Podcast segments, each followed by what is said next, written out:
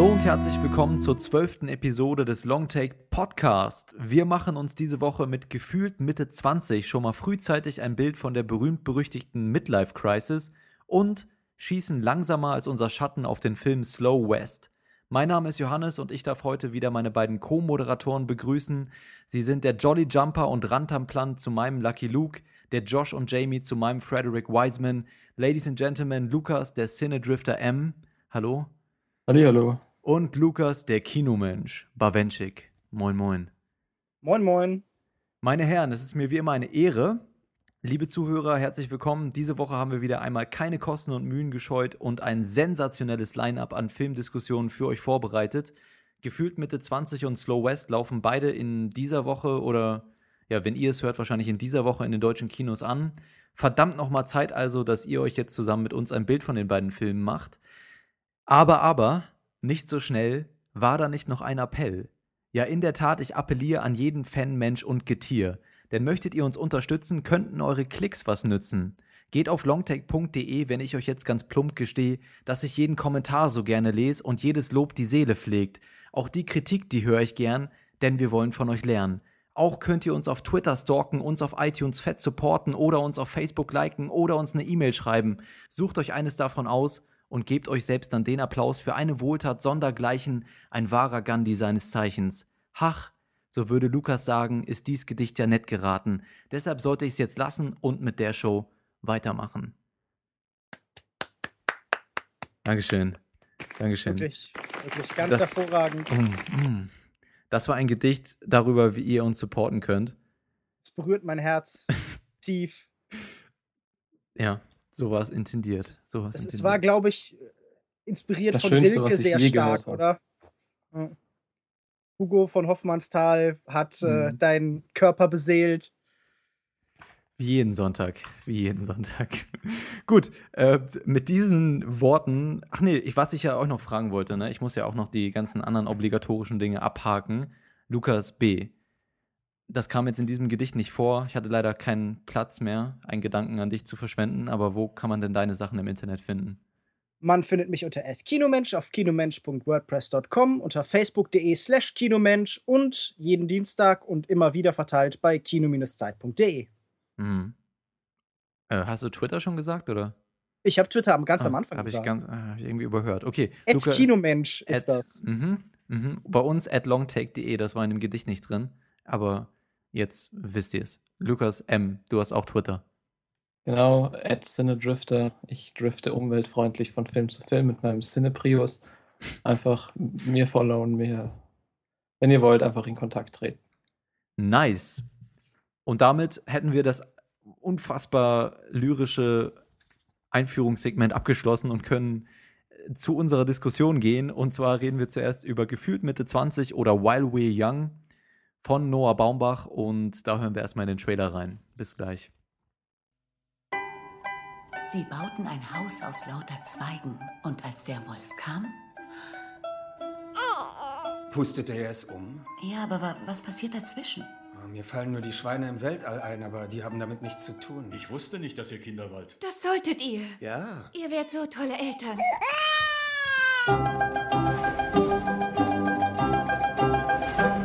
fand den Film echt cool. Die Szene mit den Hunden und dem Müll, wie haben Sie das hingekriegt? Ich hab gesagt, halt auf die Hunde drauf. Genial. Wollen wir haben essen gehen? Warum willst du auf einmal mit 25-Jährigen rumhängen? Wir waren auch mal 25. Ist schon ein bisschen her, aber du weißt schon. Das wird witzig. Wir haben ein interessantes Paar kennengelernt. Was geht ab, Freunde? Die können sich einfach für alles begeistern. Ihre Wohnung ist voll mit Sachen, die wir längst weggeschmissen haben. Aber bei Ihnen sieht es toll aus. Mit Ihnen zusammen zu sein, gibt einem diese Energie. Es ist ansteckend. Willst du mich verarschen? Pass doch auf! Ich liebe dich! Ah, okay. Das war ein Ausschnitt aus dem Trailer zu gefühlt Mitte 20 oder While We're Young.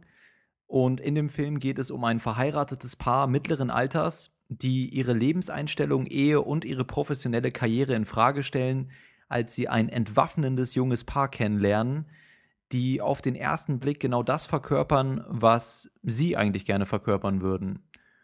Regie führt Noah Baumbach, der die Geschichte auch geschrieben hat. Und in den Hauptrollen sehen wir Ben Stiller, Naomi Watts, Adam Driver und Amanda Seyfried. Der Film hat keine Altersbeschränkung, ist 97 Minuten lang und kam, nee, kommt am kommenden Donnerstag, den 30. Juli, in die deutschen Kinos. Ja, lasst mich direkt zu Beginn sagen, dass ich den Film mochte, aber ich war nicht begeistert und ich habe dann im Nachhinein etwas darüber nachgedacht und den Film mit früheren Baumbach-Filmen verglichen, zu denen ich auch ein eher ambivalentes Verhältnis habe, weil Baumbach wandert immer so auf einem schmalen Grat. Auf der einen Seite hat man eben die charmante und ehrliche Darstellung der Wahrheit des Alltags und des Lebens und der lebensechten Gefühlswelten seiner Protagonisten und eben seine Fähigkeit, diese Thematiken in einem sehr minimalistischen Zusammenhang darzustellen. Und auf der anderen Seite droht aber irgendwie auch immer das Ganze ins pathetische, nervige, predigende abzudriften. Und bei seinem letzten Film, Francis H., war letzteres aber für mich überhaupt nicht der Fall. Ich fand den spitze. Einer meiner Lieblingsfilme des letzten Jahres oder vorletzten Jahres. Aber ähm, jetzt nach diesem Film komme ich so ein bisschen ins Grübeln, ob das vielleicht nur der Fall war, weil es, also Francis H. eben genau mich oder meine Generation angesprochen hat und ob ich rein wegen dieser Identifikation so begeistert war. Und eine derartige Identifikation gibt es jetzt bei dem Film für mich zumindest nicht, sondern eben eher für die Zielgruppe und, und das Nischenpublikum im Alter zwischen 30 und 40 Jahren, würde ich jetzt argumentieren. Oder vielleicht auch Leute, die älter sind und diese Phase schon mal durchgemacht haben. Wie habt ihr das empfunden? Glaubt ihr, dass dieser Film nur über diese Identifikation für dieses entsprechende Publikum mittleren Alters funktioniert? Oder findet ihr, dass der Film darüber hinaus auf einer komplexeren Ebene funktioniert für alle Generationen? Ja, erstmal bin ich krass überrascht, dass du Tänzerin werden wolltest und dich deshalb so gut identifizieren konntest mit Frances H. Ja, es ging ja nur um die, um die Probleme einer Generation, die, die sich ja. ja in ihr wiedergespiegelt haben. Ich stelle mir dich jetzt trotzdem ab jetzt immer im Tütü vor. Bitte, bitte. Du, ja. Also habe ich auch vorher, aber jetzt habe ich eine Ausrede. Gut. Ja, ähm, erstmal ist es ja relativ stark, glaube ich, halt auch wieder Noah Baumbach, der versucht, seine eigene Erfahrung im Leben irgendwie zu verarbeiten. Nämlich die des hippen New Yorkers, der jetzt so langsam ins Alter kommt, der nicht mehr im vollen Maße irgendwie dazugehört. Ähm, ich würde nicht sagen, dass es für die Zielgruppe von 30 bis 40 ist, sondern er ist ja älter, die Hauptfiguren sind mhm. ja auch schon über 40 beide. Ja, ich meinte so die Midlife-Crisis-Generation. Das mag ja, vielleicht klar, ein bisschen älter sein. Aber ich, ja, ich, ich glaube, Midlife Crisis kann man ja mittlerweile mit eigentlich fast jedem Alter haben. Mhm. Also ich glaube, irgendwie ab 19 ist das Leben für viele durchgehende Midlife Crisis. Was du beschrieben hast, dieses Gefühl von Ambivalenz zu den Noah Baumbach-Filmen, geht mir wirklich haargenau so. Es ist ganz oft die Frage, mag ich diese Sachen, weil ich darin etwas von mir wiedererkenne und weil Noah Baumbach das lobt, weil der mich irgendwie in meinem Dasein in gewisser Weise bestätigt? Oder mag ich das, weil tatsächlich das Ergebnis ein interessanter, facettenreicher und ausdrucksstarker, aussagekräftiger Film ist? Und äh, bei While We're Young hatte ich so stark wie noch nie zuvor bei Baumach das Gefühl, da wird eine Welt dargestellt, die theoretisch was mit unserer zu tun hat, aber doch eine gänzlich andere ist, die nach eigenen Regeln funktioniert. Und ich hatte sehr stark das Gefühl, da wird viel aufgebaut, aber damit wenig erzählt. Er arbeitet viel mit Versatzstücken, mhm. er redet über viele Themen, aber keins davon fügt sich in das andere. Es ist ein Puzzle aus Stück, ein Puzzle aus Einzelstücken, die einfach nicht zusammengehören.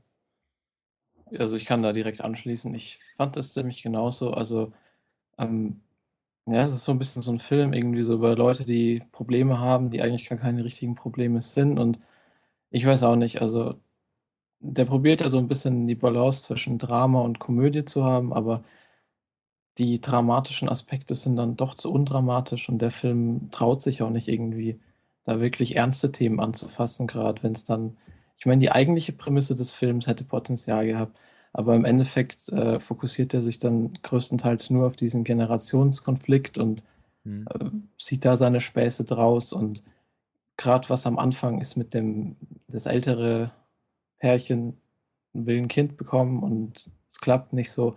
Aber die Idee wird dann, also da wird nicht so viel weiter drauf eingegangen in der Mitte des Films. Und ja, das fand ich etwas schade, weil der Film dann am Ende halt schon sehr in so seichte Gewässer abrutscht. Aber Moment, gerade gegen Ende versucht der Film sich doch an den großen Themen, nämlich an der Frage nach nach Wahrheit im weitesten Sinne, nämlich sowohl nach dokumentarischer Wahrheit und darüber hinaus eben auch ganz stark die persönliche, die zwischenmenschliche Wahrheit und wie diese beiden Wahrheiten zusammenhängen und was sie für das Leben von Menschen bedeuten. Also, dass die Aussage, dass er gegen Ende zu seicht wird, kann ich nicht so unterschreiben. Ich denke eher, dass er am Ende sich zu konkret und zu bewusst eben auf so ein bedeutungsschwangeres Verhandeln von Fragen zuspitzt. Das ist doch vielmehr das Problem. Ja, ich hatte auch, ich hatte kurz die Befürchtung, was Lukas M. meinte, dass der am Ende seicht wird, weil es gab dann gegen Ende so eine Wendung, die man wirklich in einem Ben Stiller-Film auch so erwarten könnte, wo dann plötzlich einfach eine große Wendung kommt und er jetzt wieder das Heft in die Hand nimmt, um, um die Sachen wieder gerade zu rücken. Und der Film geht dann aber nicht komplett in diese Richtung, ja, der bricht das dann irgendwann ab. Und das hat mir, das, das hat mir dann ganz am Ende doch wieder ganz gut gefallen, diese, diese Gesamtbotschaft, auch wenn vielleicht die vielen kleinen Themen sich nicht zu so viel ähm, aufaddieren lassen, aber eben diese, diese letzte Botschaft, dass man sein Leben so leben soll, wie man es selber für richtig hält und auf sich hören soll und nicht sich mit anderen vergleichen soll oder ähm, einfach sich an den Maßstäben und Lebenseinstellungen anderer orientieren sollte, sondern eben einfach so sein Ding durchzieht, egal ob das jetzt irgendwie, ob andere es anders machen. Das fand ich am Ende dann doch ganz charmant, dieser letzte Ton des Films. Aber ich finde, du hast schon recht, dass am Anfang sehr, sehr viele Themen angesprochen wurden. Ich glaube, was war da alles dabei bei den Themen? Ähm, Midlife Crisis, Orientierungslosigkeit, Versagen an sich, das Thema von Eltern werden und, und Kindern, die Interaktion und Wahrnehmung zwischen Generationen. Es gibt einen Kommentar zur Technologie und wie sie unser Leben beeinflusst und ähm, und ein großer Teil, hast du auch gerade schon gesagt, beschäftigt sich dann noch mit dem Schaffungsprozess und den Wert von Kunst und oder beziehungsweise speziell Dokumentationen. Und all diese Themen werden irgendwie angerissen, aber keines davon wird so richtig behandelt. Das ist mir in der Tat auch so aufgefallen. Aber gerade gegen Ende, dass der Film dann noch mal so ein bisschen die Kurve gekriegt hat, also ganz am Ende irgendwie haben wir hier alle drei unterschiedliche Auffassungen vom Ende, aber das hat mir dann doch noch ganz gut gefallen irgendwie. Äh, was wir merken gerade in dieser Diskussion ist, das ist ein Film, der unheimlich viel in seine kurze Spielzeit packt. Also daran, dass die Diskussion gerade so unorganisiert läuft, nämlich dass wir zuerst über das Ende reden, dass alle nicht mal sicher sind, über welches Ende wir gerade reden. Ja, so ging es mir gerade.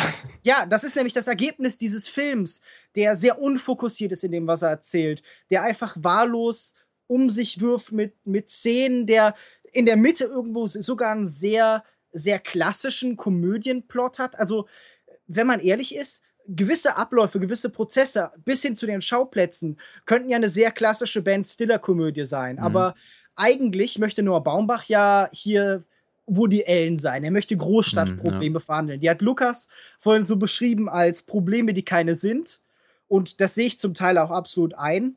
Und ich sehe das, das, also ich sehe das aber anders da in dem Fall, weil ja, sind ja, ähm, ja, nee, fahr erstmal fort, sorry. Und ja, da wollte ich gerade nämlich was drüber sagen. So, okay. Ich glaube nämlich, das sind natürlich auch Probleme, ähm, aber die sind manchmal schwer nachzuvollziehen. Und mhm, man muss als Regisseur eine ganze Menge leisten, damit man die als dramatisches Zentrum von einem Film akzeptieren kann, damit mhm. man halt auch mit so kleinen Sachen äh, leben kann. Denn es geht ja immer darum, man muss in der Lage sein, das alles so aufzubauen und zu inszenieren, dass etwas auf dem Spiel steht. Und das hatte ich hier nur sehr selten, dass ich das Gefühl hatte, es geht hier um irgendwas. Und das liegt zum Teil einfach daran, dass, und das, da, da muss dieser Podcast für mich fast so ein bisschen als Therapiestunde herhalten, dass ich die Figuren in Noah Baumbach-Filmen unerträglich finde. Ich wünsche mir bei jedem Noah Baumbach-Film, dass er damit endet, dass alle Menschen sterben. Okay, gut. Das wird auf jeden Fall eine schwere Aufgabe für uns als Therapeuten.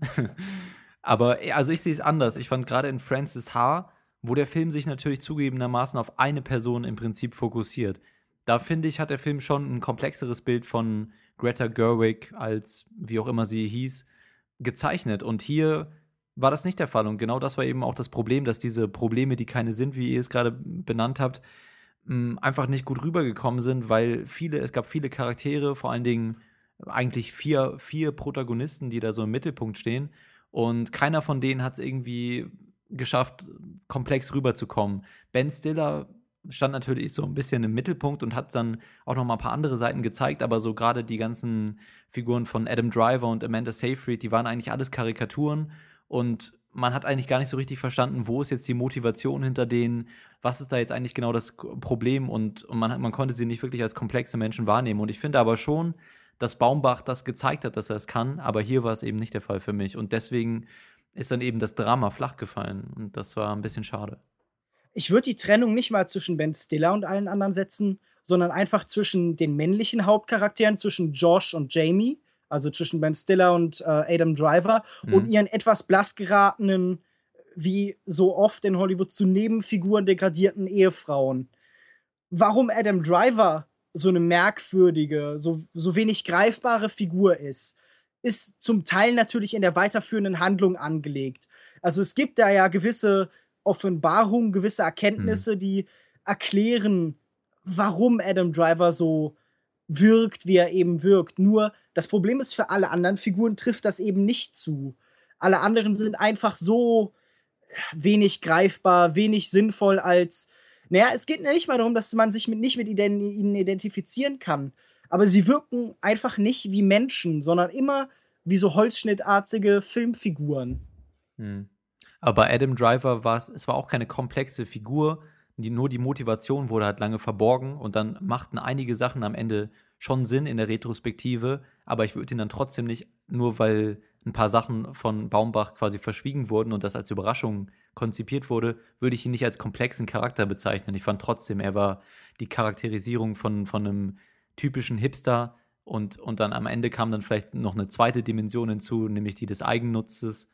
Aber ansonsten habe ich ja. da auch nicht viel mehr reinlesen, rauslesen können aus dem ohnehin mit dieser Hipster-Figur tue ich mir total schwer. Das ist ja so ein Stereotyp, so ein Klischee, das mittlerweile immer mehr Einzug in Filme findet und allgemein natürlich auch in den Sprachgebrauch der Menschen, das ich nicht nachvollziehen kann, weil Hipster so ein vager, leerer Begriff ist, der immer nur, der bedeutet immer nur Leute, die ich nicht mag. Das sind die Hipster. Leute, die irgendwas tun, das mir fremd ist und das ich komisch finde. Kann mir irgendjemand von euch sinnvoll erklären, was denn genau bitte ein Hipster sein soll? Jemand, den ich nicht mag und der mir fremd ist. Und der hip ist. Genau, jemand, der ja, einfach, der, der aufgrund von, um cool zu sein, solche Trends verfolgt und solche äh, Retro-Sachen. Ich, ich kann ja mal die Definition von Hipster googeln, machen wir das doch mal und ihr redet in der Zeit weiter. Ja, bei mir ging es auch ein bisschen so, als hätte genau nur Baumbach das gemacht bei dem Film, dass er irgendwie die Definition von Hipster nachgeschlagen hätte und alle Klischees oder wie man es auch nennen mag, was er gefunden hat, hat er dann auf die beiden Rollen von Adam Driver und Amanda Seyfried draufgepackt. Weil ich fand das teilweise schon echt krass. Ähm, diese Parallelmontagen zeigen es ja dann irgendwann, wo man dann erst das ältere Pärchen sieht, was irgendwie Videos auf Netflix schaut und sie oh, ja. schauen dann VHS und so. Das fand ich das schlimm. Hat vielleicht, ja, ich fand das auch richtig schlimm und albern. Nach der zweiten Montage habe ich dann gesagt, ja, ich habe es kapiert. Und dann kommt, glaube ich, noch so eine Montage, wo Ben Stiller auf seinem iPad zockt und die, das junge Paar spielt Brettspiele. Dann habe ich mir echt gedacht, stopp. Ja. Weil und das, ist dann Holzhammer und dann nochmal draufgehauen und dann ja. zu viel. Ja, aber Moment, stört uns das denn, weil wir uns da drin wiedererkennen, weil wir das Gefühl haben, unsere Generation ist da akkurat porträtiert? Ja, gerade nicht, gerade nicht. Oder denken wir Eben. halt so, oder denken wir, so sind wir doch gar nicht? Oder reagieren wir böse, weil wir die Wahrheit darin erkennen, aber das nicht so sehen wollen? Nein, ich finde ganz und gar nicht. Vielleicht, äh, du hast ganz am Anfang mal angesprochen, dass Noah Baumbach da seine eigenen Erfahrungen äh, widerspiegeln will. Aber ich finde, man kann das auf die breite Masse überhaupt nicht anwenden. Ich meine, wer in den 20ern schaut wirklich heutzutage noch Videos auf VHS, außer irgendwelche Leute ja im Retro waren. Unsinn. Also, das ist ja wirklich totaler Quatsch. Die Qualität das, ist halt einfach schlecht. Ja. Das ist ja nicht mal näher an dem, was der Regisseur gewollt hatte. So aber das stellt der Film auch später dar. Ne? Der, der Film thematisiert dann später auch, dass sie es eigentlich nur machen, um es zu machen. Man hat dann zum Beispiel Ben Stiller, der dann sagt, ey, über das, was ihr euch gerade lustig macht oder was ihr gerade cool findet, das habe ich selber miterlebt, das hatte eine ganz andere Bedeutung damals. Und ja. da sieht man eben den Charakter, der, der wird schon von dem Film auch teilweise angesprochen, dass das wirklich ähm, nur aus Trendbewusstsein gemacht wird und nicht aus irgendwelchen anderen Gründen. Ja, wie mit Eye of the Tiger. Bei uns früher war das einfach nur schlechte Musik. Genau, ja, genau. Ja, und das ist eben auch das Problem, warum ich mich jetzt, ich glaube schon, dass sich jemand, der in diesem äh, Alter ist, was wir jetzt nicht so genau definieren können, in diesem Midlife-Crisis-Alter, dass der da viele Sachen wiederfindet oder vielleicht auch viele Dialoge, die vielleicht nicht in ganz so überspitzter Form, aber die vielleicht auch schon mal so ähnlich in seinem Leben stattgefunden haben oder Gedanken. Für mich persönlich gab es da nichts, gerade auch weil eben, was wir gerade gesagt haben, diese junge Generation eben so haupten, überhaupt nicht meinem Empfinden von unserer Generation entspricht, sondern einfach nur eine Karikatur von Hipstern war. Übrigens hier Hipster ist ein im frühen 21. Jahrhundert in den Medien verbreiteter, zumeist etwas spöttisch gebrauchter Name für eine Subkultur, deren Angehörige ihrem Szenebewusstsein bei Gleichgültigkeit dem Mainstream gegenüber ignorant bis extravagant Ausdruck verleihen. Okay, das beschreibt doch aber eigentlich jede Subkultur, die jemals existiert hat. Meist handelt es sich um Jugendliche bis junge Erwachsene der urbanen Mittelschicht. Ja. Die Bezeichnung ist der gleichnamige avantgardistische, gleichnamigen avantgardistischen Subkultur des mittleren 20. Jahrhunderts entlehnt. Da gab es das also auch schon mal. Ja, ich sage ja einfach nur, es ist ein wertloser Begriff, mhm. der halt benutzt wird wie, keine Ahnung, irgendwas anderes Negatives. es ist einfach halt nur ein beliebiges Tier. Schimpfwort. Von mir aus ist der Hipster das Tier der Gegenwart. Damit wären wir bei der letzten Episode. ja, gut. Also da, da, da würdet ihr mir zustimmen, bei dem Thema zumindest. Fandet ihr denn, dass irgendeines der anderen Themen, zum Beispiel Technologie, das hatten wir ja gerade nochmal angesprochen mit dieser ähm, mit dieser, mit, dem, mit dieser Montage der Gegensätze quasi, die wir alle, glaube ich, jetzt nicht besonders gut fanden. Die, glaube ich, die allerletzte Szene ist auch nochmal so ein kleiner Kommentar in die Richtung. Habt ihr da irgendwie was gefunden, was ähm, ihr für, weiß ich nicht, was ihr interessant fandet? Ich musste halt bei diesem Technologiethema sofort an den schrecklichen Hashtag Zeitgeist, also Man, Women and Children von äh, Reitman denken, der ja auch auf so eine ganz plumpe Art und Weise versucht hat, die Wirkung von Technologie auf unsere Gegenwart darzustellen. Und ja, es ist einfach, ich würde mich ja auch als jemanden sehen, der gegen vielen Entwicklungen der Gegenwart skeptisch ist. Aber in dem Moment wirkt es einfach, als wäre Noah Baumbach endgültig ein alter Mann geworden, der auf seinem Grundstück sitzt und sagt, jetzt haut endlich ab von meinem Rasen, und das ist einfach ein bisschen frustrierend. Das muss ich nicht im Kino sehen. Ja, neben den ganzen Themen fand ich allerdings, dass, also insgesamt hat mir der Film jetzt nicht unfassbar schlecht gefallen. Ich fand ihn schon ganz unterhaltsam und ich fand, er hatte schon so seine Momente, die ganz lustig waren teilweise.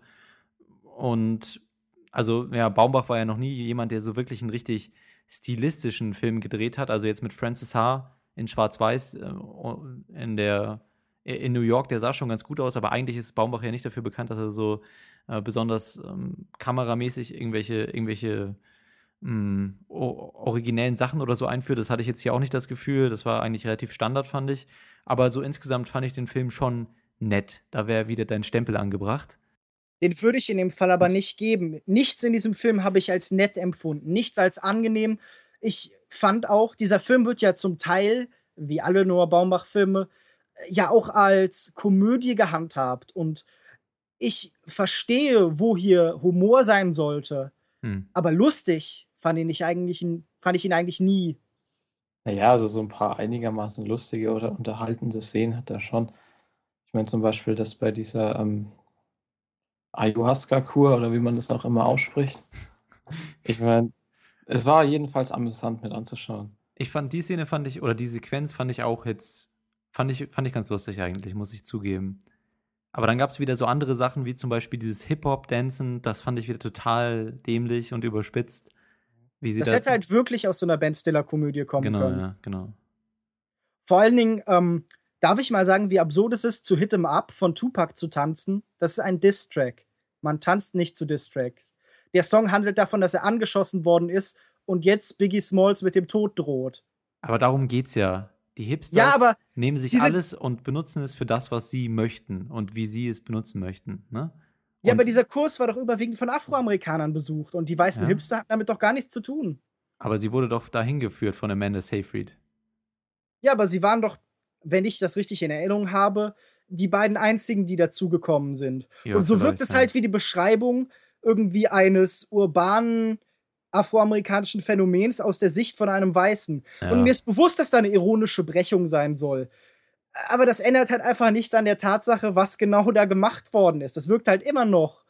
Äh, in dem Moment outet sich halt Noah Baumach selber als Hipster. Ja, ich weiß nicht. Also ich fand den teilweise schon ganz unterhaltsam und ich finde auch, dass er jetzt, ich habe ja am Anfang schon mal gesagt, dass ich diese, den, die letzte Note ganz, ganz gut fand und die Entwicklung von Ben Stiller, dass er, wie er dann noch zu sich gefunden hat und zu, wieder zu den Werten zurückgefunden hat, zu denen er eigentlich stehen möchte, fand ich ganz interessant. Was mich ein bisschen irritiert hat, war eben diese ganze Exkursion in die Dokumentarfilmebene, die auch, also es war natürlich ein Plotinstrument, aber ich finde, es hat sehr, sehr viel Zeit gefressen oder sehr, sehr viel, wurde sehr häufig behandelt. Und dafür kam mir das irgendwie ein bisschen, dafür, dass es ja eigentlich eine Geschichte um diese Midlife-Crisis und so gehen soll und dann plötzlich dieses riesige Plotinstrument eingeführt wird und dann plötzlich über Kunst und was ist Authentizität in Kunst geredet wird. Es war vielleicht in den ersten Momenten ein ganz interessantes Thema, aber es hat schon sehr, sehr viel von dem Film dann eingenommen später, fand ich. Das fand ich ein bisschen irritierend irgendwie. Das ist einer dieser Aspekte, die irgendwie angeschnitten werden, aber dann im Endeffekt ins Nichts führen. Und ich fand auch die Motivation von ähm, Adam Driver, ohne da jetzt was zu spoilern, ähm, war relativ früh bekannt. Also, wo das hinführt, was ja im Film so ein bisschen als Twist gehandelt wird, fand ich, ähm, naja. Ja, vor allen Dingen, weil es auch einfach kein wirklich interessantes Thema ist. Äh, diesem diesem wirklich schon lange laufenden akademischen Diskurs hat Noah Baumbach halt wirklich wenig hinzuzufügen. Und interessant als Motivation für diese Charaktere hm. ist es auch nur bedingt. Also es gibt ja Szenen, die sind sicher sehr unmittelbar versucht, aus der Filmwelt, äh, aus der Welt von Hollywood gegriffen zu sein. Also zum Beispiel dieses Gespräch zwischen ähm, Josh, also Ben Stillers Charakter, und so einem jungen Executive, der jetzt halt irgendwie das Geld geben muss. Ja. Und in der Szene versucht ja auch Baumbach nochmal so ein Bild, das er von der Jugend hat, von der jüngeren Generation darzustellen, das halt sehr plump und sehr einseitig ist. Oder auch und, einfach von den Geldgebern, ne? von Bankern ja. und so. Ne? Naja, aber allgemein, ich, ich weiß, er wiederholt mehrfach in diesem Film, dass äh, Adam Drivers Charakter, also Jamie, nicht der Böse ist und dass die Jungen nicht die Bösen sind. Aber wenn ihr mal vergleicht, dann muss ich einfach ehrlich sagen, aus dem, was im Film gezeigt wird, schien für mich immer eindeutig, Ben Stiller, also Josh, hat mit allem, was er tut, recht. Und Adam Driver ist eigentlich so ein bisschen so eine Psychopathenfigur äh, in mhm. einem gewissen Maß. Also er ist so ein bisschen ähm, Jack Gyllenhaal aus, aus Nightcrawler, aber in so einem Dokumentationsfilm-Kunst-Kontext. Also ich würde widersprechen, dass er das so krass kategorisiert ähm, und diese Einteilungen hier vornimmt. Ich glaube eher, dass die Aussage am Ende ist, dass jede Generation einfach so ist, wie sie ist und dass das von einer anderen Generation, die älter ist oder jünger, immer skeptisch wahrgenommen wird oder, oder teilweise auch gar nicht verstanden werden kann. Aber dass es okay ist, dass jeder für sich leben soll und das, deswegen fand ich das Ende ja auch ganz gut. Es gibt nicht jetzt das klassische Happy End, es gibt so, so eine Mixtur daraus und die fand ich dann eben ganz gut getroffen, dass gesagt wurde, ja, dann ist das jetzt eben so, jeder lebt für sich und so und wir kommen schon miteinander klar, aber wir müssen jetzt nicht alles voneinander verstehen. Und ich glaube nicht, dass da so diese Einteilung zwischen Gut und Böse zwischen den Generationen getroffen wurde. Denk Auch wenn natürlich dieser Charakter eine rein eigennützige und sehr egoistische Motivation hatte. Das, dem würde ich zustimmen, aber das liegt dann eben auch daran, dass der Charakter flach war und deswegen eventuell das so rübergekommen ist, als wäre als wäre er jetzt der Inbegriff dieser bösen Generation, aber was ja natürlich nicht stimmt. Also für mich hat das alles was sehr passiv-aggressives. Ich habe hm. die ganze Zeit das Gefühl, er sagt, nee, ihr seid scheiße, aber kann man wohl auch nichts machen. Dann macht halt. Super seid ihr da. Tolle Generation. Aber muss man wohl akzeptieren. Aber dasselbe zeigt er doch auch mit dem Älteren, mit dem Schwiegervater, der genau die, dieselbe Perspektive auf Ben Stiller hat. Oder nicht? Ich will dir eigentlich In nur helfen, Hinsicht Junge. Denn? Ja, ich will dir eigentlich nur helfen und du bist hier, äh, du hast deine Ehre und, und willst dich nicht dem fügen und meinen Ratschlägen und so weiter. Also ich glaube, dass hier auch eben wieder diese Perspektive gezeigt wurde, dass sich einfach die Generation in mancher Hinsicht nicht besonders gut vertragen, aber dass es okay ist, was ja auch am Ende nochmal durchkommt. Naja, aber es geht doch weniger darum, was die Charaktere jetzt in einzelnen Situationen sagen, sondern was dargestellt wird. Und dargestellt wird für mich ziemlich eindeutig, dass Josh in dem, was er tut, in dem, was er kritisiert, in dem, was er gerade in diesem großen Finale äh, vorbringt, eigentlich recht hat. Und das Wer ist Josh scheinbar auch Ich verwechsel Josh. Ben Stillers Ah, Charakter. Okay, okay. Ja, nee, aber ja. Aber die anderen sagen ihm, ey, vielleicht hast du doch nicht ganz so recht, wie du denkst.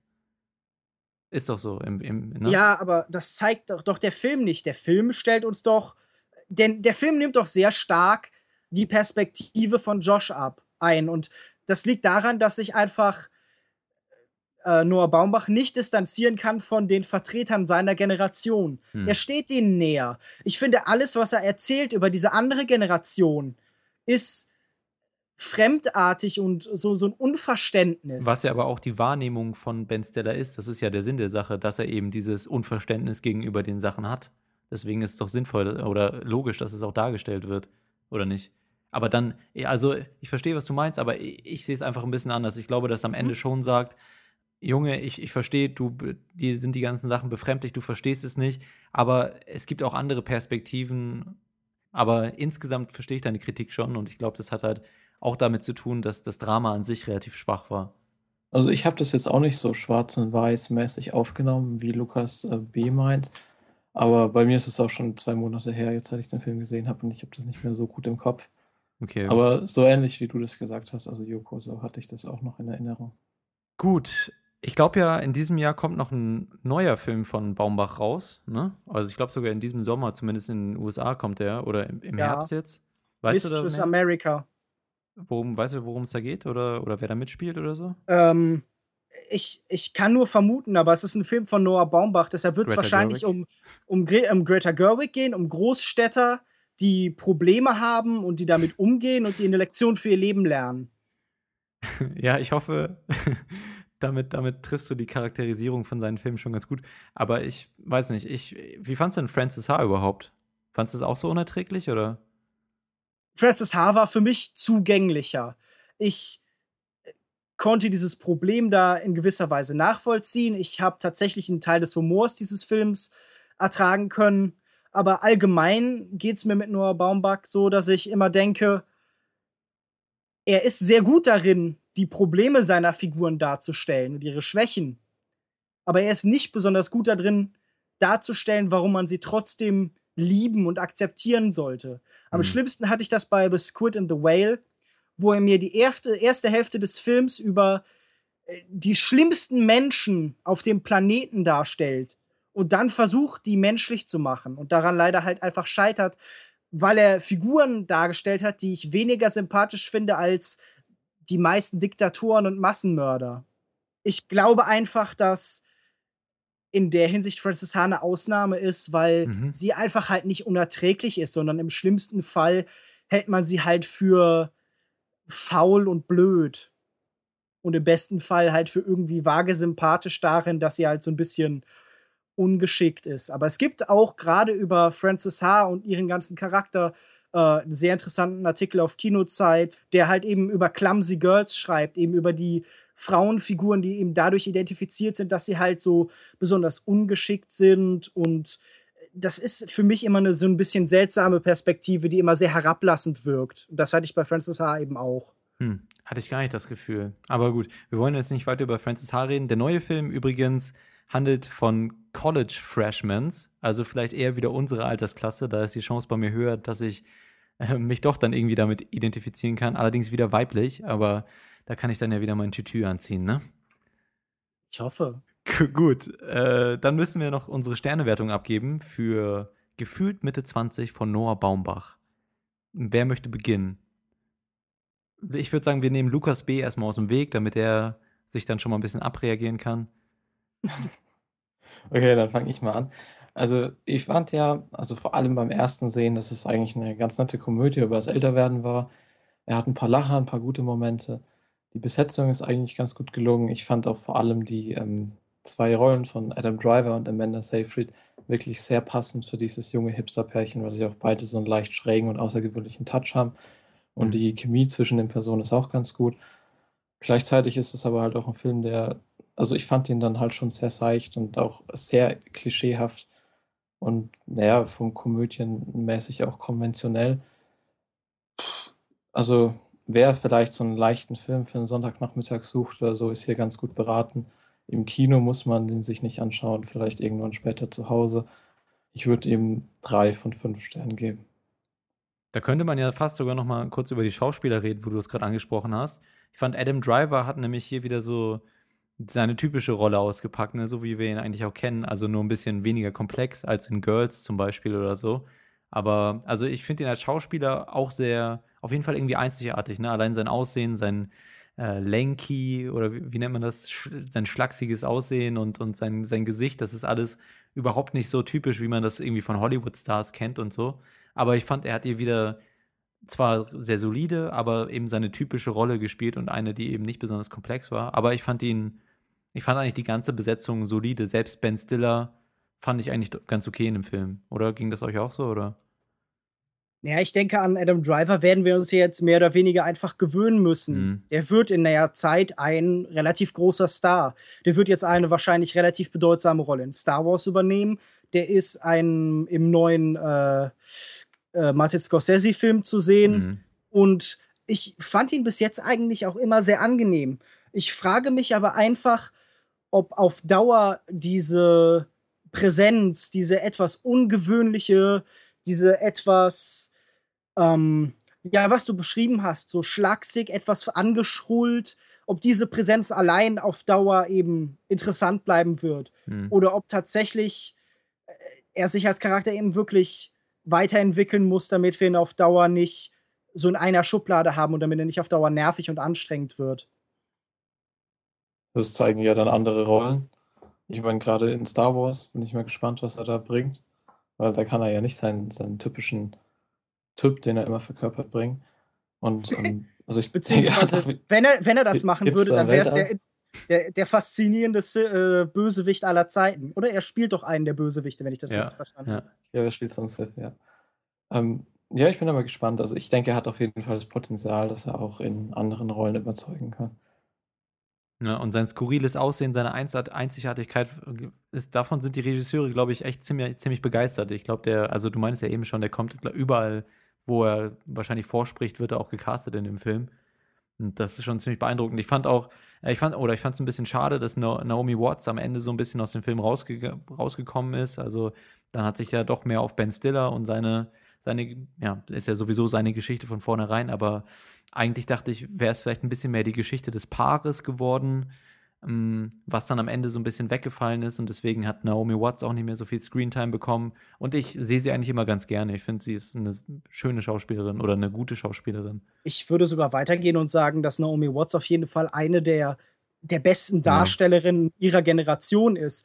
Und wie sie hier verheizt wird auf eine Figur, die wirklich blass bleibt, ist ja wirklich das ist so eine Verschwendung. Ja, aber es ist ja häufig so in Komödien, ne? Also dass die, dass auch die großen Schauspieler da nicht so ganz so viel Raum kriegen, irgendwie ihre ganzen Fähigkeiten rauszuholen. Aber hier sehe ich es auch so wie du und gerade am Ende ist sie dann nochmal so rausgefallen. Naja.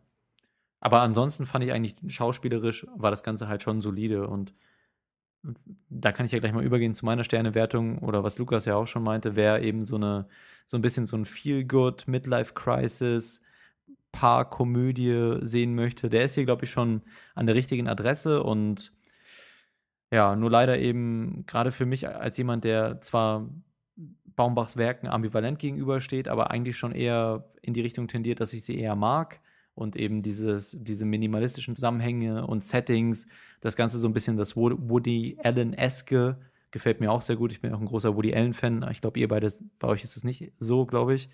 Und deswegen bin ich da eigentlich schon von vornherein ein bisschen positiver ähm, angestimmt, aber hier ja, hat es mich leider ziemlich enttäuscht. Deswegen würde ich 2,5 von 5 möglichen Sternen geben.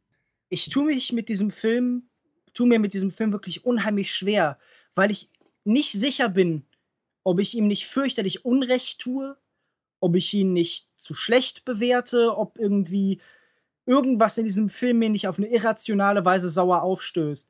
Ich halte ihn für im Großen und Ganzen mittelmäßig. Nee, ich denke, ich würde im Endeffekt vielleicht einen halben Stern weniger geben als du, Joko. Ich würde nämlich, glaube ich, zwei Sterne geben. Mhm. Der Film hat mir nicht sonderlich viel Spaß gemacht. Ich tue mir recht schwer mit Baumbach im Allgemeinen. Es wird, glaube ich, ein Regisseur bleiben, zu dem ich immer eine ambivalente Beziehung habe, dessen Sachen immer schwer zu verarbeiten sind für mich und dessen Sujet mir einfach allgemein nicht so sehr liegen. Und dieser Film stellt da keine Ausnahme dar. Zwei von fünf Sternen halte ich für gerechtfertigt für einen Film, der nicht wirklich weiß, was er sein will und der insgesamt auch einfach nicht sonderlich gut geschrieben ist. Mhm. Fairerweise muss man sagen, dass er, glaube ich, bei den Kritikern ganz gut angekommen ist.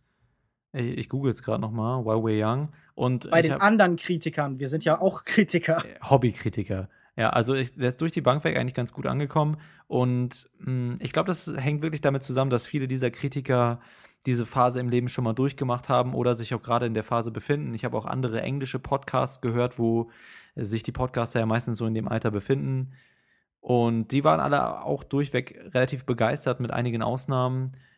Einige hatten auch so, so eine ähnliche Kritik wie wir, aber durch diese Identifikation, ich weiß nicht, ob man sagen kann, dass das die sich darauf verblendet oder ob es einfach dem Film mehr Bedeutung gibt oder wie da genau, wie man das genau beschreiben soll. Aber es war ja auch bei mir, bei Francis H. zum Beispiel der Fall. Ich glaube, wenn man wirklich in dieser Lebensphase steckt, dann kann man da noch mal mehr draus gewinnen als wir jetzt vielleicht. Deswegen vielleicht für die Leute in, die, in dem Alter vielleicht eher eine Empfehlung für den Film.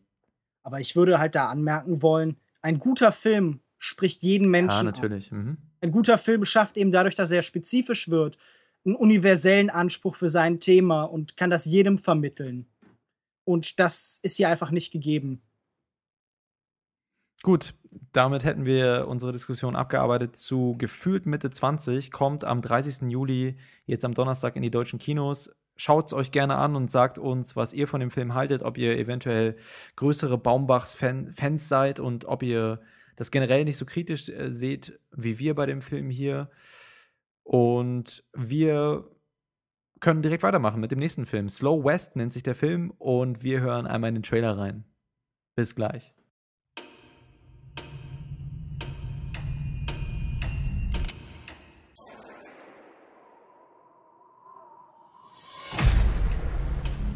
Was führt dich in dieses furchtbare Land? Mein Mädchen und ihr Vater sind aus Schottland geflohen. Du brauchst Schutz. Und ich bin ein Beschützer. Ihr könnt von Glück reden, dass ihr Richtung Norden reitet. Denn im Westen ist es wirklich übel. Was wollen die? Das sind Kopfgeldjäger. Du weißt, was das bedeutet? 2000 Dollar locken eine bestimmte Art von Abschaum an.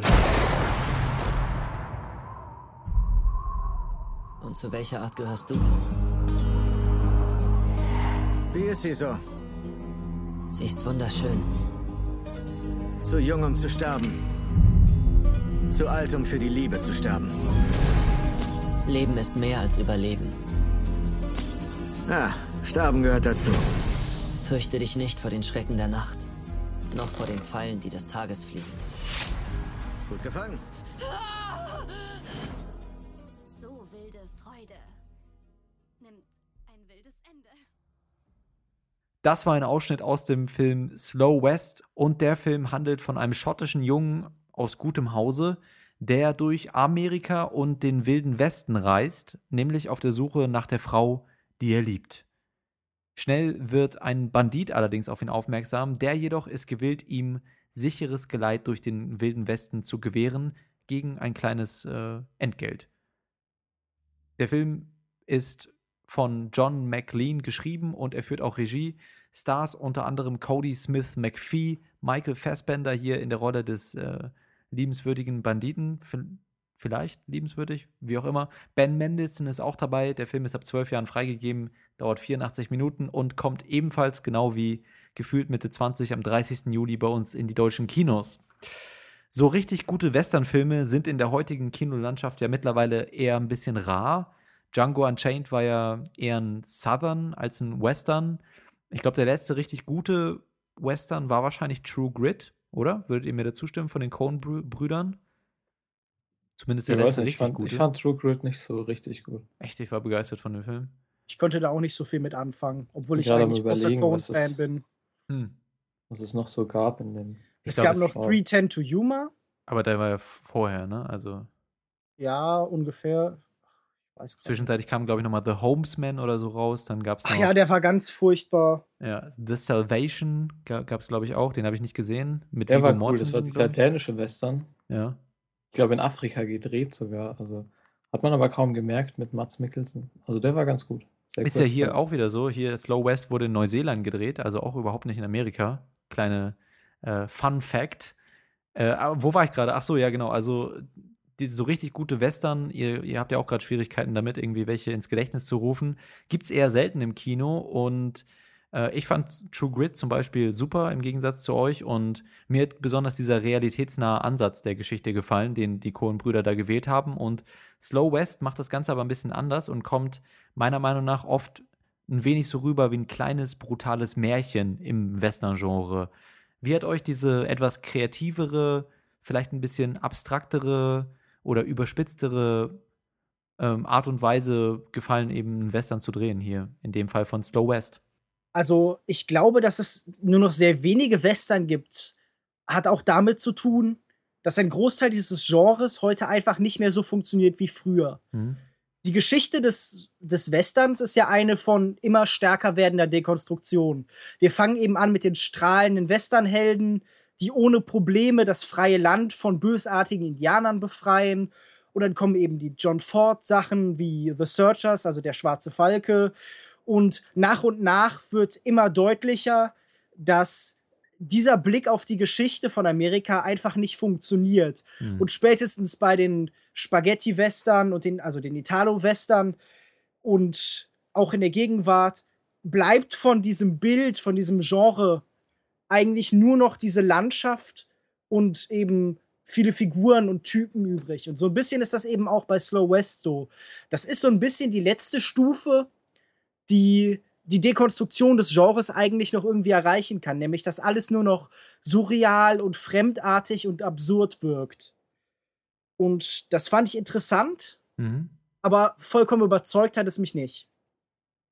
Ja, also kann ich schon zustimmen. Ich meine, so ein, klar ist im Kern ist es ein Western, aber der Film bricht dann doch mit sehr vielen äh, Konventionen, die so ein Western mit sich bringt und hat äh, sehr viel eigenen Spirit und so einen sehr eigenwilligen Stil.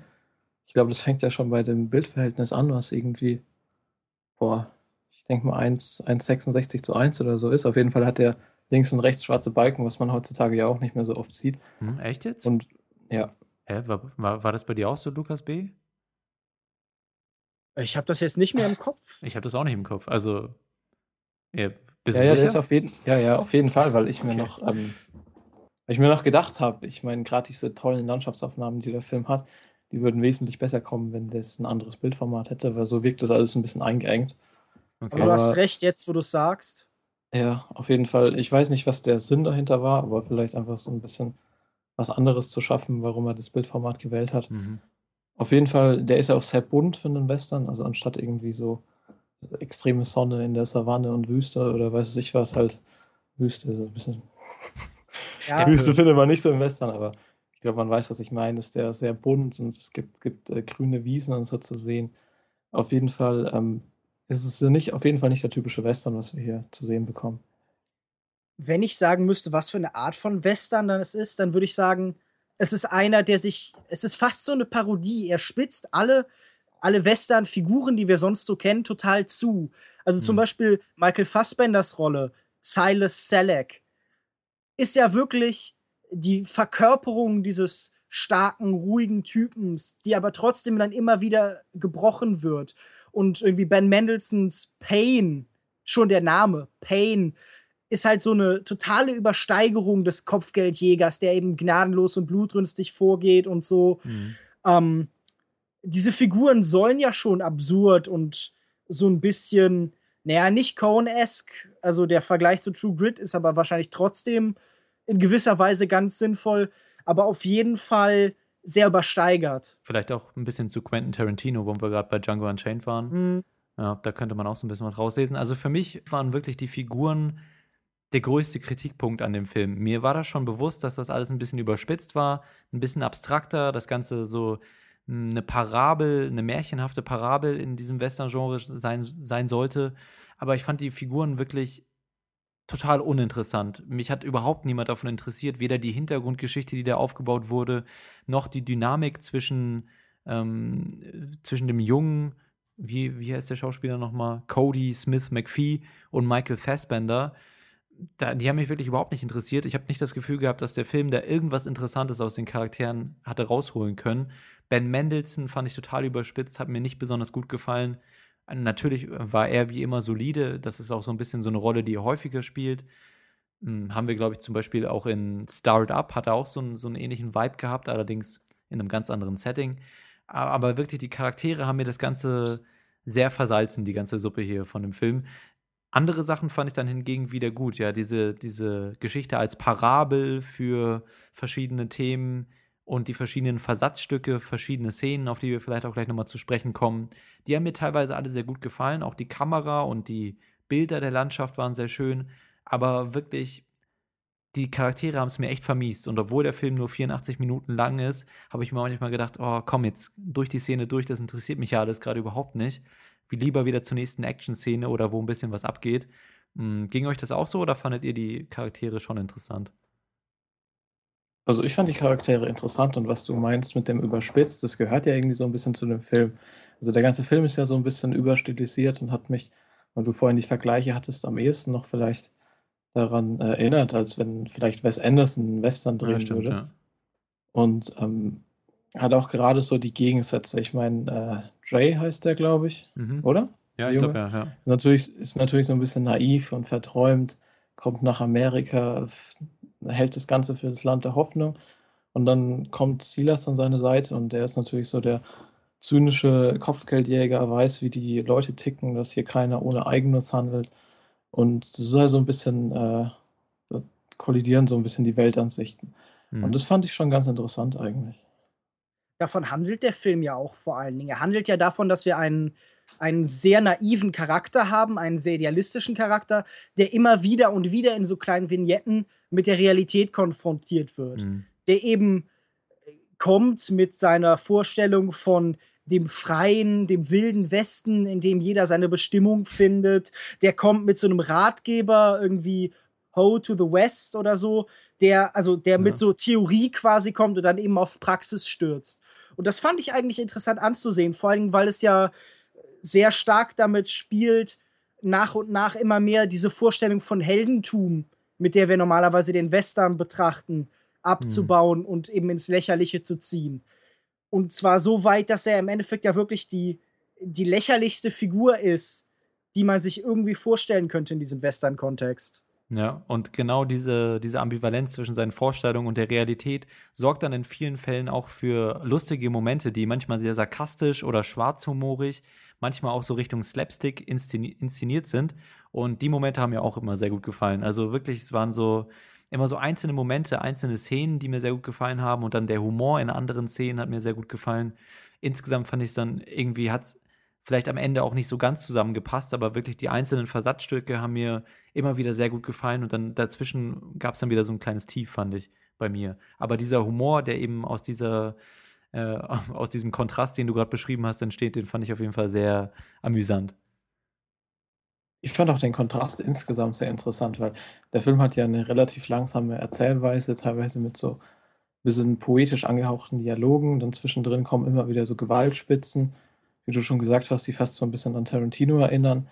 Und auch diese Stimmungswechsel in der Geschichte fand ich ganz gut, weil zum Beispiel ähm, von der einen auf der anderen Sekunde wird es dann von idyllisch zu sehr kompromisslos. Ich glaube, da gibt es diese eine Szene, wo dann Jay am eigenen Leib erfährt, was es doch bedeutet, wenn er jemanden umgebracht hat hm. mit den, mhm. äh, in diesem Laden. Und da wird er dann schon von ein bisschen lustig, sehr schnell zu ernst. Und dieser Mix hat für mich ganz gut funktioniert. Wobei ich mir da auch wieder gewünscht hätte, dass sich das dann irgendwie ein bisschen im Charakter widerspiegelt oder so. Das bleibt dann nicht besonders lange hängen oder so. Ich finde, er bleibt eigentlich bis zuletzt immer dieser naive Charakter, was natürlich in der Parabel funktioniert, aber auf charakterliche Sicht nicht besonders gut ist, fand ich. Aber diese Szene speziell hat mir auch sehr gut gefallen in diesem äh, kleinen Laden da relativ zu Beginn des Films. Aber geht es mit der Figur nicht eigentlich auch vor allem darum zu zeigen, dass gerade oder auch Menschen, die eben mit so einem Idealismus und mit so einer Naivität an die Sache rangehen, zu Mördern gemacht werden durch diese Struktur, durch dieses Wesen des Westens. Mhm. Also dieses, der Western ist ja eigentlich ein inhärent politisches Genre, weil er immer so ein bisschen diese Hobbes-Situation erzählt, immer dieses Mensch gegen Mensch, freies Land, versucht zu schildern und dann guckt, wie verhalten sich denn Menschen, wenn die Zivilisation mhm. wegbricht, beziehungsweise eben noch nicht entsteht. Und dieser, dieser Charakter entwickelt sich doch vor allen Dingen in der Hinsicht, dass er eben doch lernt zu verstehen, was es bedeutet, in dieser Welt zu leben. Oder hast du das überhaupt nicht so gesehen? Hast du das Gefühl, die Tatsache, dass er auch trotz seiner Wertvorstellung, durch, trotz seiner klaren Bildung und seiner Theorien zum Mörder wird, das äh, hat sich das kalt gelassen, hat sich das, war das gleichgültig. Ja, ich, ich glaube, dass da auch gar nicht so viel Entwicklung drin ist. Ich muss das gerade mal ein bisschen in, in, Erinnerung rufen, aber mir fallen immer wieder Szenen an, ein von Anfang bis Ende, die eben diese, diese Na Naivität darstellen und zeigen, dass er eigentlich nicht wirklich daraus gelernt hat, sondern seine Ideale immer noch oben anstellt. Das ist in der Mitte, wo er so eine kleine Begegnung hat mit so einem, mit so einem Typ in so einer Wohnkutsche oder so. Da wird das nochmal deutlich. Ganz am Ende muss er gefesselt werden, um keine Dummheit zu begehen. Und ich glaube, das zieht sich von Anfang bis Ende durch. Und ich habe da tatsächlich diese Entwicklung nicht so gesehen. Aber was du ansprichst, das Ganze als Parabel hat für mich schon funktioniert. Gerade eben der Western äh, mit seinen Träumen des Neuanfangs, was eigentlich die Kosten dafür sind und wer darunter leidet oder wie diese Träume am Ende auch mal ausgehen können. Der Film zeigt ja ganz zum Schluss so eine kleine Collage oder Montage nochmal, die auch auf dieses Thema zu sprechen kommt, was eigentlich die Kosten dieser ganzen Reise waren für diesen Neuanfang, der vielleicht ja oder vielleicht nicht dann am Ende stattfindet. Und das hat mich schon alles recht überzeugt von der inhaltlichen Aussage, auch über die Entwicklung von Amerika und, und ähm, ja, auf, auf was diese Entwicklung eventuell basiert. Aber eben der Charakter hat das für mich nicht besonders gut verkörpert. Der gesamte Film schon, aber der Charakter nicht. Lag das vielleicht an Cody Smith McPhee? Also war der Darsteller einfach blass oder schwach? Oder? er war auf jeden Fall blass von der Hautfarbe. ja, das ohnehin. Ja, also ich glaube schon, er hat mir nicht ausgesprochen gut gefallen, muss ich sagen. Ich war, bin jetzt durch den Film kein Fan von ihm geworden oder so. Ich weiß nicht, wo wir ihn vorher schon mal gesehen haben, bin ich mir jetzt nicht sicher. Mir kam er bekannt vor, aber in dem Film hat er mich nicht so, so, so sehr überzeugt. Er war, glaube ich, in Let Me In und The Road. Weißt du, die Filme was sagen? Ja, ja, auf jeden Fall. Aber in The Road war er doch, muss er doch, das war doch so ein er kleiner war das Junge, Kind ne? oder also so, ja. Nee, aber ich glaube auch insgesamt, dass das jetzt kein Film ist, der auf ähm, große Charakterentwicklungen zielt. Mhm. Ich meine, oder eine tiefgründige Story hat. Ich weiß es gar nicht mehr genau, aber ich glaube, ganz am Anfang gibt es so ein Voice-Over. Und äh, mhm. der ist, erklärt ja, glaube ich, schon die Story mit ein paar Sätzen oder so. Und dann ist eigentlich alles gesagt, was man zu der Story wissen muss. Und die, den Fokus legt der Film dann tatsächlich auf andere Punkte wie die, die Parabelgeschichte oder die Bildsprache. Und das fand ich jetzt also nicht schlimm, also dass es jetzt hier keine hm. große Story gibt. Also, dass, dass die Handlung so ein bisschen vorweggenommen wird und dann beiseite geschoben wird, ist ja Absicht. Es ist ja ein, in, in großen Stellen doch tatsächlich recht abstrakter Film dann auch, der, äh, wie gesagt, der hat ja keine wirklichen Figuren, sondern übersteigerte Klischees von Western-Figuren, die äh, so gegeneinander geworfen werden. Der hat keine Schauplätze, sondern alle Schauplätze scheinen irgendwie so ein bisschen im Nichts zu hängen. Also wenn man sich anguckt, dann äh, hat das ja fast schon so eine die Logik von, von Träumen, die wir zum Beispiel auch zuletzt bei It Follows irgendwie besprochen haben. Hm. Also wenn er da langläuft, dann auf einmal steht da so eine Gruppe von Musikern. Ja. Einfach so.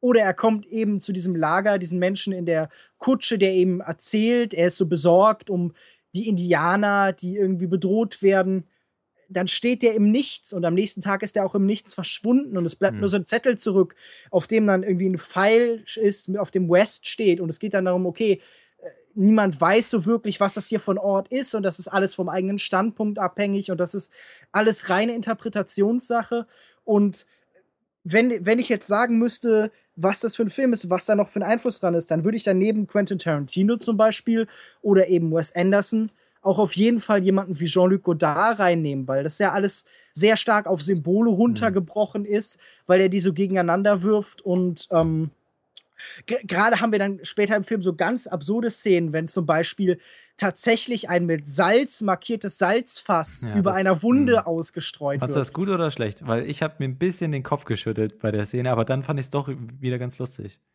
Naja, es passt ja an das, was ich gerade beschrieben ja, habe, dass ja, dass da wirklich so sprachliche Metaphern und poetische Ideen in unmittelbar in Bildern umgesetzt werden. Aber, ja, aber das war schon fast ein bisschen zu dick aufgetragen in dem Moment, fand ich. Also man musste auch dann die richtige, den richtigen Ton treffen, wenn man das so macht. Ah, ja, aber, ja. aber ich sehe, was du meinst. Ich bestreite auch gar nicht, dass es ein abstrakter Film ist. Mir fällt auch gerade noch diese Szene ein, wo er irgendwie in den Himmel zeigt, wo sie nachts da liegen und so auf die Sterne schießt und die dann so anfangen zu glitzern. Auch so ein bisschen dieses Traumfeeling. Ich sag nur, dafür, das hat für mich auch funktioniert. Aber warum dann diese ganze Hintergrundgeschichte? Warum die ganzen Flashbacks? Warum kann er nicht einfach jemand sein, der auf der Reise ist? Das, ich, das hat für mich nicht so sonderlich reingepasst, weil das eigentlich eine Hintergrundgeschichte und eine Information zur Charakterentwicklung ist, die für mich nicht stattgefunden hat. Und wie gesagt, ich fand auch die Beziehung zwischen ihm und Fassbender nicht besonders, ich weiß nicht, für mich war da keine interessante Dynamik drin. Deswegen, die abstrakte Ebene hat für mich funktioniert, das andere eher nicht so. Oder seht, seht ihr das anders? Fandet ihr dieses, dieses ungleiche Paar interessant oder lustig oder ja, so? gut, ich meine, äh, Fassbender und, ich habe ja vorhin schon gesagt, sie sind halt komplett verschieden. Und dass da nicht die größte Dynamik äh, herrscht zwischen den beiden, ist natürlich dann auch irgendwie verständlich. Ich, ich fand jetzt die Konstellation zwischen den beiden ganz gut und ich fand auch äh, Fassbender als Schauspieler hier klasse. Mhm. Wie immer eigentlich. Das ist ja eigentlich fast meiner, einer meiner Lieblingsschauspieler. Und ich finde es echt lobenswert, dass er ähm, noch so kleine Rollen annimmt. Ich meine, letztes Jahr haben wir ihn, glaube ich, in Frank gesehen. Jetzt ja. Slow West, beides so Indie-Filme obwohl er ja schon ziemlich lange in Hollywood angekommen ist, er hat jetzt so einen festen Platz in den X-Men Prequels. Nächstes Jahr ist er, glaube ich, in Assassin's Creed zu sehen. Das dürfte auch Oha. mehr so eine Big-Budget-Produktion sein. Hm. Und da finde ich es echt klasse, dass er trotzdem noch so kleine Projekte annimmt. Ja, das auf jeden Fall. Ähm, ich möchte aber auch noch mal was sagen zu den Flashbacks, die du vorhin erwähnt hast, ja. äh, Joko. Mhm. Und zwar glaube ich nicht, dass die besonders dafür da waren, uns irgendwie diesen Charakter näher zu bringen oder besonders viel über den zu erzählen. Das waren nicht so typische Hintergrundgeschichte-Flashbacks. Die sollten nicht ausfüllen, was das für ein Mensch ist, mhm. sondern die korrespondieren so ein bisschen mit dem eigentlichen Thema des Films. Denn zum einen zeigen sie ja, dass er nach Amerika aufgebrochen ist, um eine Frau zu erobern, die im wahrsten Sinne des Wortes ihm nicht gehört. Ja, okay, stimmt. Also das sagt ja, ja mhm. dieser Film sogar ganz explizit. Es geht ja um ja. die Frage, okay, ähm, ich weiß die genaue Dialogzeile nicht mehr, aber Fassbender sagt ihm ja auch, also Silas sagt ihm ja auch, she belongs to nobody. Mhm. Und aber hätte das nicht gereicht? Es, ich verstehe schon, dass das diese Naivität des Charakters informiert. Naja, es, es, es geht ja nicht nur um die Naivität, sondern auch so ein bisschen allgemein wieder um diesen politischen Subtext zu sagen, warum ist Amerika erobert worden? Was treibt allgemeine Eroberung und Krieg an? Hm. Und das ist ja fast, es, es geht ja so ein bisschen um den, ja, halt die, den erotischen Gedanken, der immer mit Eroberung hm. verbunden ist. Okay. Also diese, die, irgendwie die, die, der Versuch, so ein Gefühl von Männlichkeit und irgendwie mit in, in, gleichzusetzen mit der amerikanischen Besiedlung, nämlich die Tatsache, okay, er zieht nach Amerika, um eine Frau zu kriegen, die ihm nicht gehört. Und ähm, ja, aber auf eine verklärte Art und Weise. Er sieht es ja nicht als Eroberung oder so. Also er ist ja ganz weit weg von so einem Charakter, der sich über Eroberung und Männlichkeit definieren würde. Nee, aber gerade darüber, dass man das mit so einer Figur erzählt, wird das doch umso mhm. deutlicher, dass selbst solche Leute solchen Vielleicht. Prinzipien folgen. Und ich mochte halt eine Szene ganz besonders gern, wo er zu ihr kommt in ihre Hütte und sich unter dem Bett versteckt und um ihn herum dann auf einmal diese ganze Familie losbricht und das ganze Leben, das in dieser Hütte ist, dann um ihn herum stattfindet und plötzlich sein Vater hereinkommt und ihn aus diesem Bett, unter diesem Bett hervorzieht. Und wir nehmen in dem Moment ja seine Perspektive ein. Und in diesem Moment verspottet ja der wirklich, der Film, alle Heldenwünschen, alle Heldenwünsche, die wir sonst eben mit dem Kino zu assoziieren gewohnt sind. Also er verspottet den Eskapismus, den wir sonst eben in Westernfilmen zum Beispiel auch so stark haben. Gut, ich würde dann vielleicht auch noch mal kurz, weil wir darüber noch gar nicht geredet haben, über Ben Mendelssohn reden. Das war nämlich auch so eine Plotdynamik, die natürlich eingeführt werden musste, um dann auch ähm, mit Blick auf das Finale ähm, ja einfach die Konstellation dafür zu schaffen. Aber es gab dann zwischenzeitlich auch noch mal so eine Auseinandersetzung, in der klar wurde, Michael Fassbender und Ben Mendelssohn die haben eine Historie zusammen und dann gab es da so eine Szene im Wald. Wie hat euch das gefallen, generell die Einführung von, von Ben Mendelssohns Charakter? Weil für mich war das ein bisschen überflüssig, ähnlich wie die, wie die Flashbacks, auch wenn ich jetzt eingestehen muss, dass du da schon irgendwie ähm, was drin gefunden hast, was ich jetzt auch so sehe. Aber auch hier wieder hat mich das nicht vollends überzeugt, diese, diese auch sehr traumartige Sequenz im Wald da mit Ben Mendelssohn. Ich fand Ben Mendelssohn als äh, Charakter eigentlich schon passend und auch so die Konfrontation, dass er also mit dem Jay dann, ich glaube ich, irgendeine Szene, wo Jay ähm, Silas dann so fragt, warum er mit den ganzen Banditen und Mördern da an einem äh, Tisch, passt jetzt nicht, Feuerkreis oder so sitzt. Mhm. Und er meint dann, wenn ich nicht mit Mördern hier sitzen würde, wäre ich allein. Und das ist halt dann auch so ein bisschen, dass ähm, der naive Jay so ein bisschen wirklich ins kalte Wasser geschmissen wird. Weil Ben Mendelssohn, wie der Charakter auch immer heißt, ist ja dann hier doch mehr schon so ein richtiger Bandit. Und ähm, ja, es hat ganz gut gepasst dazu. Ja, und es ist steuert natürlich auch mit dem Wasser, ne? Mit Warum? Ach so, ja, natürlich. Äh, unbewusst, aber so, okay. passt natürlich. Nee. Tja, ähm, nee, aber es passt natürlich auch. Und ich meine, irgendwie ist es ja auch nötig dann fürs Ende, dass ja. man den Charakter einführt. Aber ich fand das Ganze, diese ganze Szene, er verirrt sich dann auch so ein bisschen da, nachdem er einiges an Alkohol getrunken hat. Das war irgendwie so eine ganz surreale Sequenz, bei der ich mir nicht sicher war, was der Film jetzt genau von mir wollte und was er mir da erzählen wollte. Lukas B., hast du da irgendwas, äh, um mich zu erleuchten?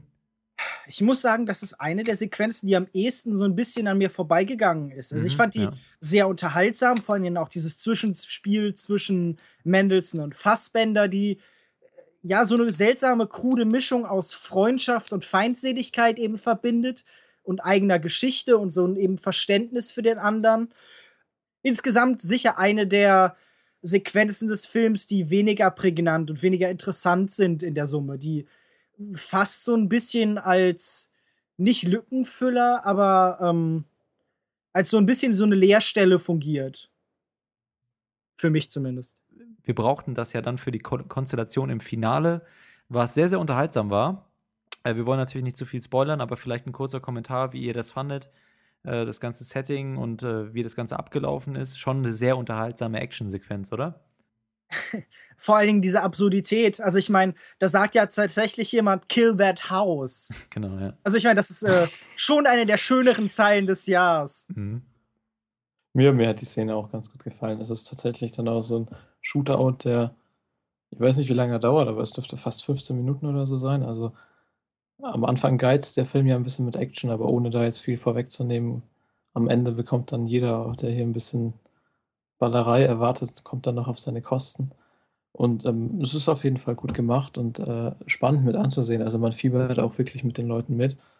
Ähm, ja, so viel kann man da nicht verraten, aber ja. es müssen auf jeden Fall ein paar Leute dran glauben und es ist, passt, es ist ein würdiger Abschluss. Auch wenn es da noch ein paar so, da sagen wir, das Ende ist einfach sehr kompromisslos mhm. und hat ein paar Sachen, mit denen man vielleicht nicht so gerechnet hat. Die, die Frage, die ich mich ja ge, die ich mir ja gestellt habe, ist, wie hat es denn eigentlich der Hound von Westeros dahin geschafft? Also Tja. wie. Äh, vor, ist er vielleicht doch noch am Leben? Ja, wie hat er vor allem sein Gesicht regeneriert? Da ist ja einiges passiert in der Zwischenzeit. Ja, ist mir auch direkt aufgefallen, als ich ihn gesehen habe. Ist immer ein bisschen komisch, so Schauspieler aus Serien dann plötzlich in so kleinen Filmen zu sehen. Mhm. Besonders wenn, wenn sie dann so gegen Ende kommen und so direkt ins kalte und man selbst ins kalte Wasser geworfen wird. Aber gut, war ja jetzt keine großartige Rolle oder so. Genau, also ich fand die Sequenz auch super, war natürlich weiterhin im Stile dieser, dieses überspitzten und äh, sehr sarkastischen auch, aber ich fand von vornherein, fand ich es einfach super unterhaltsam, sehr, sehr ironische Slapstick-Momente, aber auch gute Action und dann die ganze Pointe am Schluss hat mir dann auch sehr gut gefallen und, und diese ganze Parabel eben schön abgerundet für mich wenngleich vielleicht immer wieder im ganzen Film, aber auch in der Sequenz so einige Sachen waren. Da war ja auch die Sache mit dem Salz zum Beispiel, die schon so an der Grenze genagt haben, wo es vielleicht ein bisschen zu dick aufgetragen war, aber insgesamt hat mir das schon sehr gut gefallen. Und man muss ja auch nochmal sagen, das ganze Setting oder generell über die Kamera haben wir, glaube ich, noch nicht so viel geredet, wie es eingefangen wurde, da diese Landschaft, diese, dieses Feldes mit dem Haus in der Mitte und gegen diesen wunderschönen blauen, blauen Himmel im Hintergrund das sah schon alles sehr schön aus und das war durch den ganzen Film weg eigentlich so. Ich hatte es ja am Anfang schon mal angesprochen, dass der Film wirklich schöne Bilder zu bieten hat, schöne Landschaften. sehr bunt für einen Western und ähm, auch vom, vom Licht her. Das Licht ist teilweise sehr extrem. Man sieht wirklich so, so wie fast schon so Staubpartikel durch die Gegend fliegen, weil es sehr gut ausgeleuchtet ist. Alles halt wahrscheinlich in starker Sonne gedreht. Und also wirklich, die Bilder sind eine große Stärke des Films. Ja, verbinden sich natürlich auch immer mit dieser abstrakteren, märchenhaften, ein bisschen poetischen, dem poetischen Stil des Films, der teilweise in den Dialogen wiederfindet, aber eben auch in den, in den Landschaftsaufnahmen. Also hat schon insgesamt, je mehr ich drüber nachdenke, diese ganzen Versatzstücke gefallen mir alle sehr gut und harmonieren irgendwie am Ende auch ganz gut miteinander. Aber während des Films war meine Einstellung deutlich negativer, als ich jetzt gerade so äh, den Film in Erinnerung habe, weil einfach diese ganze Geschichte des eigentlichen Plots und der Charaktere und so deren Zusammensetzung während des Films hat mich irgendwie einfach, ich weiß nicht, irgendwas hat mich da extrem gestört, weswegen ich nach dem Film eigentlich relativ ernüchtert war und nicht so begeistert von dem Film, aber jetzt so in der Retrospektive mit den verschiedenen Erinnerungen an die starken Szenen im Film mh, hm, fand ich den dann doch ganz gut. War das Problem da vielleicht so ein bisschen die Erwartungshaltung? Ist das Problem, wer einen klassischen Western erwartet, der sich über Handlung und Plot erzählt, äh, der ist natürlich fehl am Platz. Äh, man, man sollte halt hingehen und sagen, okay, es ist kein klassischer Western, es ist ein dekonstruierender Western, es ist ein mhm. absurder Western, es ist äh, so ein bisschen eine Parodie auf einen Western. Das war aber eigentlich nicht so bei mir. Also meine Erwartungshaltung war, ich hatte eigentlich keine besondere Erwartungshaltung, gerade weil Western auch so rar sind äh, hatte ich gar nicht mehr so richtig im Kopf, wie der perfekte Western jetzt für mich aussieht gerade. Und der Film hatte mich eigentlich nach der Eröffnungssequenz direkt, die, mit Michael Fassbender und Cody Smith McPhee im Wald, war ich eigentlich schon begeistert und dachte mir so, okay, cool, das hier wird äh, ein ganz komischer, andersartiger Trip in den, in, in den Westen oder in die, in die Westernzeit. Und da war ich wirklich begeistert und dann hat mich der Film aber eher so nach und nach immer weiter verloren, weil mich ja, einfach, ich habe es jetzt schon zehnmal gesagt, aber die Charaktere nicht interessiert haben und dann immer wieder so mit einigen starken Szenen hochge hochgezogen und dann wieder ein bisschen verloren. Also es lag eigentlich nicht an der Erwartungshaltung, würde ich sagen. Oder auch nicht, dass ich jetzt mich nicht auf was Abstrakteres oder so einlassen würde. Ich möchte noch eine Kameraeinstellung, die zweimal benutzt worden ist, glaube ich, erwähnen. Und zwar mhm. setzt der Regisseur die Kamera tief auf den Boden, sehr nah an ein Objekt, einmal an eine Leiche, einmal an einen Pilz und lässt dagegen irgendwie mit so einem, ich glaube, mit dem Telefotoobjektiv, ich bin jetzt nicht ganz sicher, wie genau das aufgenommen ist, Jay, den, den, den Charakter von Cody Smith McPhee, so ganz klein erscheinen und so in den Hintergrund ordnen. Und das fand ich einfach, das fasst sehr gut das ganze Thema dieses Films zusammen. Und den wollte ich lobend hervorheben. Sehr schön. Jetzt, wo du es gesagt hast, sind, sind sie mir auch in Erinnerung, vor allen Dingen die mit dem Pilz. Ist herausgestochen. Was war die andere denn? Oder wann kam die? Ähm, als er das erste Mal mit einem Toten konfrontiert wird und als er das erste Mal äh, Michael Fassbender trifft. Und so, ja. das ist vielleicht auch noch erwähnenswert, wie wundervoll Michael Fassbender so aus dem Nichts erscheint in dem Moment, als er das erste Mal da ist. Also er schält sich ja wirklich so aus dem Schatten einer anderen Figur raus, als wäre er gerade, als hätte sich so irgendwie materialisiert, was ja auch netter, eine nette Regieidee ist. Mhm. Okay, cool. Dann können wir zu unseren Sternewertungen gehen. Ich erwarte von Lukas B. eine bessere Wertung als bei gefühlt Mitte 20. Liege ich da richtig in der Annahme? In der Tat. Ich würde diesem Film, der sicher nicht perfekt ist, der vielleicht so ein bisschen unentschlossen ist, was er wirklich erzählen will, der viel verschiedene Konzepte gegeneinander wirft in einem recht kurzen Film. Es ist insgesamt sicherlich kein perfekter Film, aber es ist ein interessanter, der lustige Ideen hat, der visuell überzeugt und der brillant besetzt ist und der sich insgesamt für mich zusammenfügt zu einer Note von 7,5 von, von 10. 5 also, Sternen. Äh, oh Gott, das ist ja alles furchtbar. 3,5 von 5. Okay, Lukas M. Okay. Also bei mir war es hier genau das Gegenteil, wie zum Beispiel bei While We're Young. Äh, bei While We're Young war ich so ein bisschen, also ich fand den ganz amüsant beim ersten Sehen und war so ein bisschen geblendet, aber je mehr ich drüber nachgedacht habe, wurde er dann schlechter und hier ist es genau das Gegenteil. Der hat mir schon beim ersten Sehen ganz gut gefallen, aber je länger wir jetzt drüber diskutieren und so, ähm, gefällt er mir fast immer ein bisschen besser. Mhm. Weil er doch, also die Versatzstücke ganz gut zusammenpassen. Er hat eben diesen eigenwilligen, verschobenen Stil, den man sonst nicht so oft sieht. Was mir gut gefallen hat, ich würde ihm 3,5 von äh, 5 geben. Werde mir den nächsten vielleicht nochmal anschauen. Bin, also ich weiß nicht, für 4, ob es für 4 reichen würde. Wenn, mir dann, wenn er mir immer noch so gut gefällt, dann vielleicht schon. Mhm. Auf jeden Fall 3,5 von 5 und eine, ja, trotzdem eine große Empfehlung für den Film.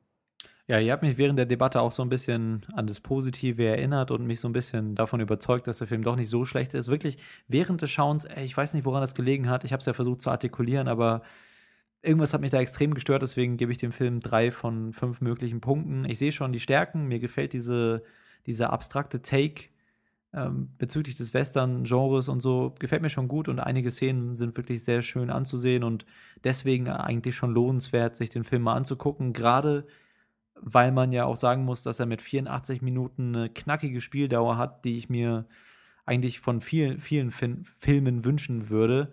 Und deswegen gibt es drei von fünf möglichen Sternen von mir. Also ein bisschen weniger begeistert als ihr, aber immer noch ja, eine Empfehlung. Und auf jeden Fall für Western-Fans vielleicht mal so eine, äh, ja, einfach ein Trip so in eine andersartige Stilrichtung, die vielleicht ganz interessant sein könnte. Alrighty. Dann beenden wir damit unsere heutige Episode zu Slow West und While We're Young oder gefühlt Mitte 20. Wie gesagt, beide am 30. Juli kommen sie in die Kinos. Lasst uns auch hier gerne wissen, wie ihr den Film fandet. Ich bin mir nicht sicher, ob ihr das so einfach haben werdet, den Film zu sehen. Slow West könnte ich mir vorstellen, dass er sehr begrenzt nur hier in den deutschen Kinos läuft. Gilt vielleicht auch für beide Filme. Also vielleicht eher das Programmkino mal aufsuchen. Aber sagt uns gerne, wie ihr das fandet. Vielleicht äh, auch wie ihr das im Vergleich mit anderen Genrefilmen seht. Und damit, damit hätten wir es eigentlich für diese Woche, oder? Wollte noch jemand vielleicht ein Gedicht aufsagen oder so? Ich weiß nicht, hatten, hatten wir schon das obligatorische. Ihr könnt uns auf äh, iTunes bewerten. Das ist natürlich sehr wichtig. Das habe ich ein bisschen in mein Gedicht am Anfang mit eingebracht, aber ich glaube, das ist nicht so ganz rübergekommen. Äh, aber ja, du hast auf jeden Fall recht. Ihr könnt uns gerne auf iTunes bewerten. Eigentlich ist es Lukas B-Part, aber der, der ist, macht hier gerade einen auf stumme, stummes Mäuschen. Deswegen mache ich es jetzt für uns ihn. bei iTunes. iTunes. iTunes. Könnt ihr uns gerne bewerten, eine 5-Sterne-Wertung geben. Alles darunter wäre nicht sinnvoll. Einfach. Also, wenn ihr uns was Gutes tun möchtet und uns supporten möchtet, dann könnt ihr es gerne tun oder auch eine Kritik da schreiben. Das würde uns sehr weiterhelfen, damit wir von mehr Leuten gehört werden. Ansonsten besucht unsere Webseite longtake.de. Und ihr wisst ja, den ganzen Schnack hatten wir am Anfang ja schon, wo ihr uns auf Twitter und Facebook finden könnt. Ihr werdet das schon irgendwie herausfinden. Ansonsten bleibt mir nur noch zu sagen, dass wir euch ganz viel Spaß im Kino wünschen, wenn ihr dann in der kommenden Woche das Kino aufsuchen solltet. Und äh, ja, eine schöne Woche von uns allen. Oder? Na gut, ausnahmsweise. Wünschen ja. wir dem Zuschauer doch mal Wünschen kollektiv. Wir genau. Okay, das war's. Tschüss. Tschüss. Ciao. Tschüss. Tschüssi. Bis zum nächsten Mal.